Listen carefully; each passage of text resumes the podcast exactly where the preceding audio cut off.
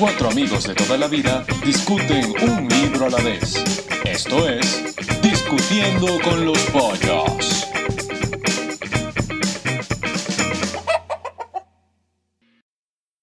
¿Listos? Marico, la- yo siento que las energías las tenemos en el inframundo. pues. Eh. ¿Cómo anda, muchachos? Bien. No, pero es que esa pregunta fue demasiado formal. Bueno, ¿cómo estamos? Sí, Bueno, pero, o sea, por ahora no, no, he- no hemos comenzado a comenzar como tal porque Bueno. no hemos conseguido. ¿Sabes qué pasa? Yo siento que no hemos roto el hielo, así que les voy con un chiste. ¿Saben cuánto pesa un oso polar? ¿Cuánto? Suficiente para romper el hielo.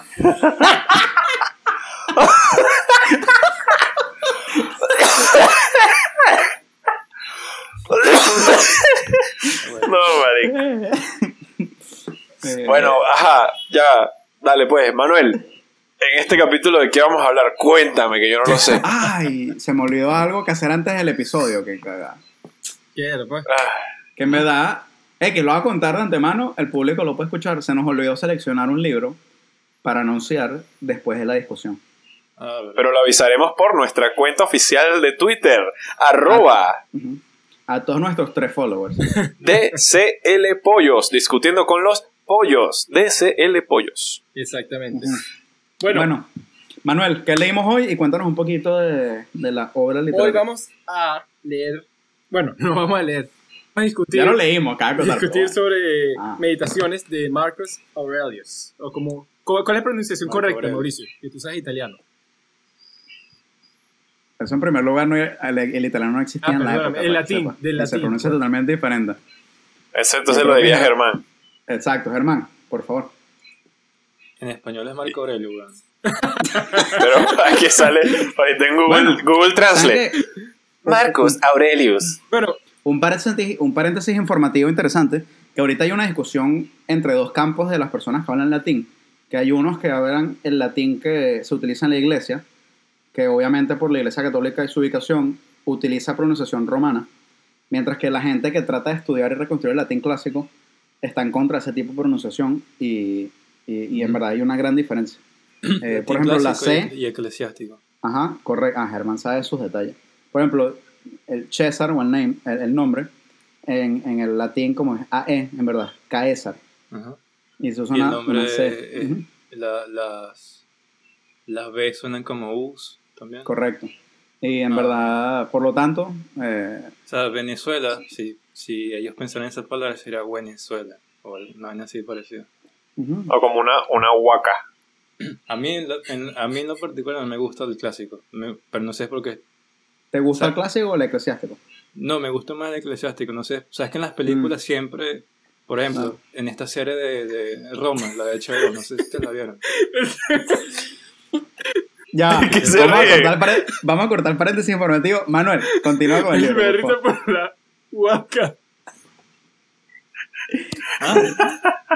¿Qué, Ya, qué? yo no Tú dijiste, tú dijiste Venezuela y yo dije, entonces sería huaca, como vaca, pues.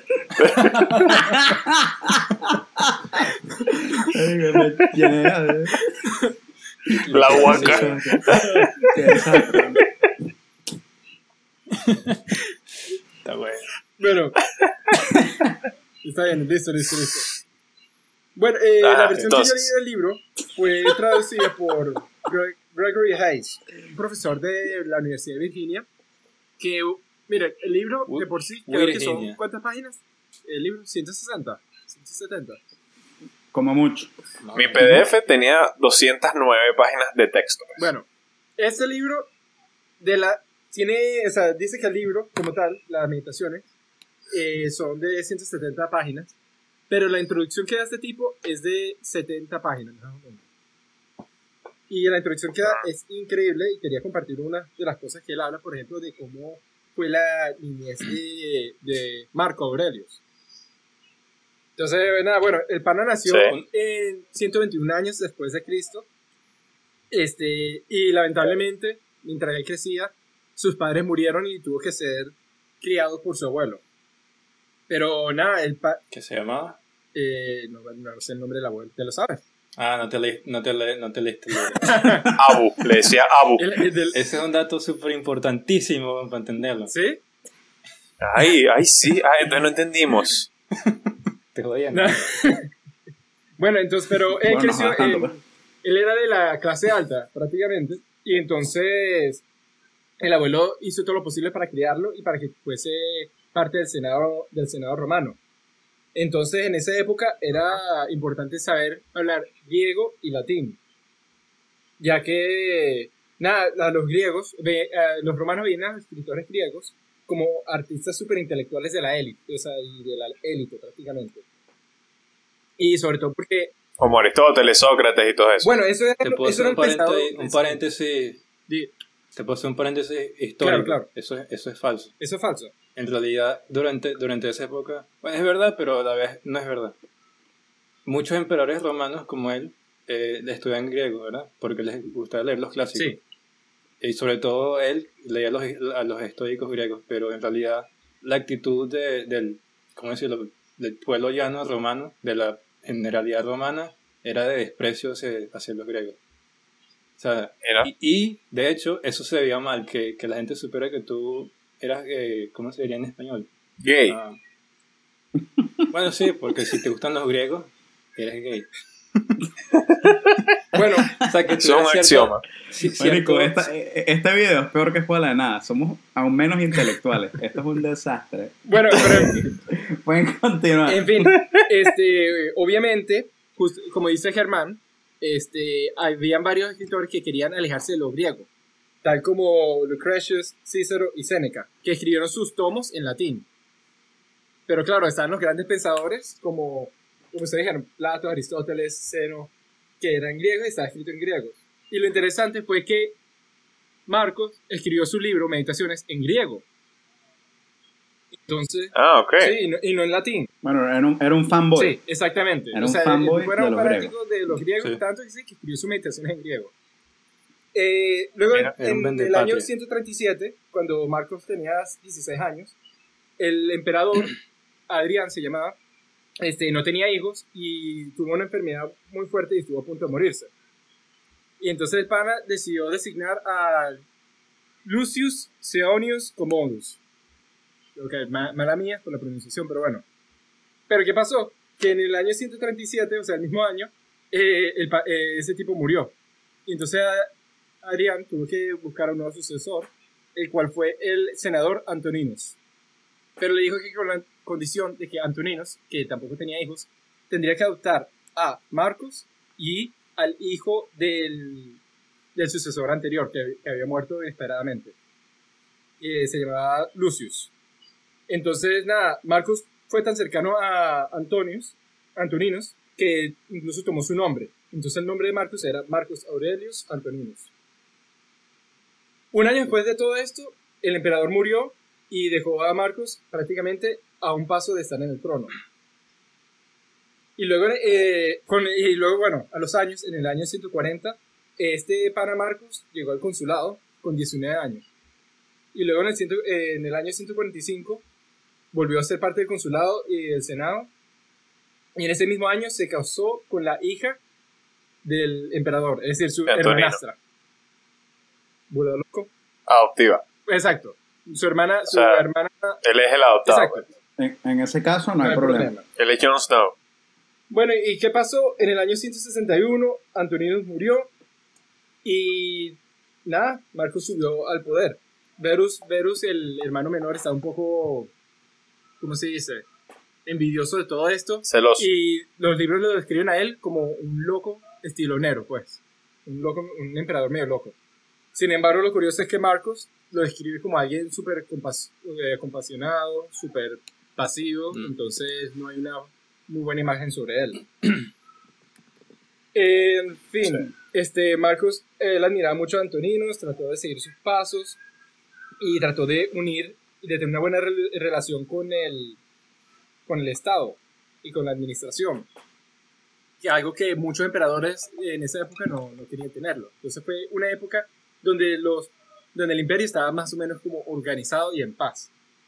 E incluso, él había un problema en esa época de una pequeña secta llamada los cristianos que están haciendo un poco de desastres en el imperio romano pero él decía que no, que no había razón por la cual tenía que, que perseguirlos o matarlos. Que cosa que emperadores anteriores e incluso gobernadores es- querían hacerlo y bueno, lo hacían. Entonces, la gente dice que tal vez era porque él no lo veía como un problema o simplemente decía que no había que hacerlo, o tal vez porque tenía otros problemas más grandes, como el imperio Parthian. ¿Cómo se dice eso en español? Parthian. Persa. P-A-R-T-H-I-A-N. Eh, no sé. Parcio. Bueno, vamos. Parce. Yo pues parce. Bueno, eh, este imperio. Creo que es el Imperio Parto, ¿viste? X, En, X, en fin, en fin, entonces, que tuvo bastante problemas con este imperio y casi llegaron a la guerra. Hasta que un comandante llamado Cassius hizo que llegó a un acuerdo con, con, los, pars- con los parcios, no sé cómo se dice, para llegar a un acuerdo de paz. Sin embargo, luego que pasó todo eso, le vino una plaga a Marcos. Entonces, el pobre no, tuvo un segundo de descanso. Y luego cuando se acabó la plaga, los bárbaros vieron que el imperio romano estaba en, en desventaja y estaba débil y comenzaron a atacar al imperio Los hermanos. los bárbaros. Que nada tienen que ver con Germán. Exacto. Que eso fue lo que hizo que comenzara el inicio de las guerras marcománicas. Donde, durante esta guerra, murió el hermano menor de Marcus por un ataque al corazón, supuestamente. El problema de esta guerra con los bárbaros es que estos panas no eran como pelear contra otro imperio, como los Parsians, porque prácticamente los bárbaros eran muy desorganizados. Uno hacía un tratado con un líder bárbaro y tenías tal vez la alianza con ellos o tal vez te iban a traicionar. Era un problema todo eso. Pero nada, al final terminó, él terminó resolviendo este problema y a los años el general que había hecho las paces con el imperio parcio se convirtió en un goberna- eh, se convirtió en el gobernador de Siria y se prácticamente dijo que él era el emperador nuevo de el emperador nuevo romano. Yo tengo un dato curioso sobre, esa, sobre eso que estás contando. Cuenta, cuenta. en, en- ahorita, bueno, me parece que estamos haciendo mucho, mucho vaina histórica, sorry carajo, pero cerrándola ahí. El, en estos días vi una serie, no una serie, un par de capítulos de algo así que se llama Imperio Romano, es una serie de Netflix, y el primer capítulo, o los primeros tres, algo así, hablan de Marcos Aurelius, justamente, y, y los vi por eso, porque estamos leyendo este libro, y resulta que está Marcos Aurelius con su hijo Commodus en, en el frente de guerra contra los germanos, que nada tienen que ver con Germán. Y, y peleando y vaina, este Marcos Aurelius se enferma y llega la noticia a la emperatriz, a la esposa de Marcos Aurelio, de que él se había muerto. Se, se, se tergiversó la, la noticia de que estaba enfermo o que estaba muerto. Entonces ella toda asustada porque parece, aparentemente, según la historia de los emperadores, cuando se muere el emperador a la familia la eliminan, la barren, la- los matan a todos. Entonces ella se cagó toda y se fue con el segundo al mando de todo el imperio romano, que era este tipo que gobernaba desde Egipto y obviamente eso que tú cuentas de Siria y toda esa parte de- de- del norte de África. Entonces fue con este tipo, se acostó con él y le dijo, eh, Marco Aurelio está muerto y tú eres el único que puede asegurar el destino de mi familia, que nos mantengamos vivos, entonces me caso contigo. Y cuando, cuando le dijo ese cuento, el tipo activó bandera, activó todo y comenzó a, a decir que él era el emperador romano, que era el emperador romano. Y, todo el mundo se le comenzó a, unir, por lo menos lo que él gobernaba se le comenzó a unir. Y de un día para otro se enteraron de que Marco Aurelio existía todavía, estaba vivo. Y entonces la esposa que estaba con este nuevo emperador se tuvo que regresar donde Marcos Aurelio y donde no admitió, o sea, donde desmintió, dijo que, que eso que, que, ella se había ido con este nuevo emperador, eso era mentira. Entonces eh, Marcos Aurelio dijo, ah, muy bien, está bien, perfecto. La envenenó, la mató y mandó a matar al, al otro nuevo emperador. Y se murieron los dos bien cagando ahí. Y Marco Aurelio recuperó el... que nunca lo perdió, pero recuperó el... Bueno, el Justamente control. eso es lo que iba a hablar, exactamente de eso. Que este, que este tipo que se declaró el emperador fue asesinado por supuestamente uno de sus subordinados. Sin embargo, eso me suena que Marcus ahí metió la mano, no sé qué. Y nada, luego de Sí. todo esto, Marcus quería otra vez tener la presencia en el este, donde estaba gobernando este, este general. Y en el camino murió la esposa. Tal como tú dijiste. Y entonces, ¿qué pasa? que luego ya Marcus tenía 50 años, el bicho ha perdido casi que toda su familia, y eso sin contar de que el pana había tenido ya 13 hijos y todos habían muerto excepto uno, que era Commodus, como tú habías mencionado. Y tenía la otra, la hija. Bueno, ahí, aquí dice que todos se habían muerto, excepto él. Ah, Él tenía la hija esta que no me acuerdo. El nombre es con L. Vamos a decirle Luli. Bueno, Luli. Esa Luli estaba bien montada, pues tenía muchas conexiones en el gobierno también.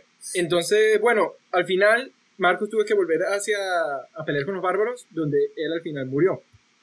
Y su hijo fue al poder y prácticamente se convirtió en un tirano que prácticamente lo comparan con Calígula y Nero. Ahora, ¿por qué conté toda esta historia? Es para decirles que en qué época ustedes creen que Marcos Aurelius comenzó a escribir todo esto. Las Las meditaciones. ¿En qué Bueno, nosotros ya sabemos, pero. sí. ¿Tú sabes? Yo no lo sé. Claro, exacto. Ah, bueno, ¿cuándo piensas tú, Gerardo? Y yo creo, vamos a dejar que la audiencia vote. Vayan a votar en Twitter, arroba, eh, hashtag, eh, ¿a qué edad empezó Marco Aurelio? Estamos recibiendo llamadas. Oh, oh, oh, tenemos ahí en línea. Oh, oh, oh. Sí, eh, no- hola, ¿de dónde nos llamas? Oh, te estoy llamando de Puerto La ¡Qué Cruz. desastre! Marico, con- con- Oye, con ¿cómo te llamas? 20 minutos, Me llamo Marco. Ah, bueno, Marco, ¿a qué edad o en qué momento de la historia crees que Marco. Aurelio escribió esto? Bueno, tío, estamos ahí con mi familia y lo estamos discutiendo. Yo creo que. Entonces, que como a los 25. A los 25, ok. Gracias, Marco. Vamos a anotar la respuesta y te estamos llamando si te ganaste el premio. marico, va por Ah, una bueno, parte. muchísimas gracias. Quería invitar a mi novia, Yelisa. Oye, Yelisa, tío. Paréntesis informativo. Yo quería solo.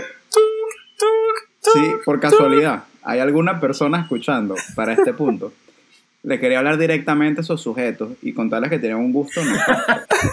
Y, y- y bueno, les agradezco por su atención y, y por tratarnos bien. Y Bueno. podemos continuar. Marcos de Puerto La Cruz dijo que, que 25 No, años. Yo fue- digo que en los últimos 10 años de su vida. Exactamente, sus últimos 10 años de su vida, que fue el periodo más estresante de todos. O sea, se le, se le, le- le trataron de quitar el gobierno. No, se le murió su hermano menor. Le trataron de quitar el gobierno. Se le murió la esposa. Y bueno, se murió. Bueno, él no sé que se iba a morir, pero se murió. del mató a la esposa. El tipo de, de- que Sí. sufrió Bueno. bastante. Ujú. Y en fin, ahora lo que quería llegar a, hacer- a decir rapidito es que este libro no es un libro normal porque según esto, según el estudio que hizo esta persona y sobre, bueno, y ustedes lo pudieron haber notado, es que este es un libro que él quiso hacer para que las demás personas leyesen, sino que fue un libro que él escribió para sí mismo y justamente Un diario. como un diario. Pero justamente Ujú. este, el título del, del trabajo original se llamaba To Himself. Ace Beaton. Beaton. No sé qué se pronuncia. Ujú. Que, y bueno, eh, me parece súper interesante que si, yo, yo creo que si él esta- estuviese vivo, de repente aparece en esta época, comienza a caminar en una librería y ve su diario ahí, y dice, ¿qué? Sí, es- Esta es una inversión a la propiedad, a la- interesante y, y- y muchos historiadores y bueno, personas que estudian la literatura romana piensan si cómo se debería leer este libro, si como mucha gente lo lee, que es como una guía para, ¿sabes? Como para para aumentar tu filosofía o como otra cosa, porque mucha gente dice que a lo mejor si él hubiera publicado un libro, o sea, si él hubiera eh, tomado, hubiera, se hubiera tomado la, la modestia de escribir algo para el público, hay gente que dice que él podría haber escrito algo diferente. Exactamente. Debido a la duración del podcast, se ha decidido dividir el podcast en dos partes. Esta fue la parte 1. La parte 2, en la cual se discutirá un poco más sobre el contenido del libro y nuestras conclusiones, se puede buscar en nuestra cuenta de Spotify.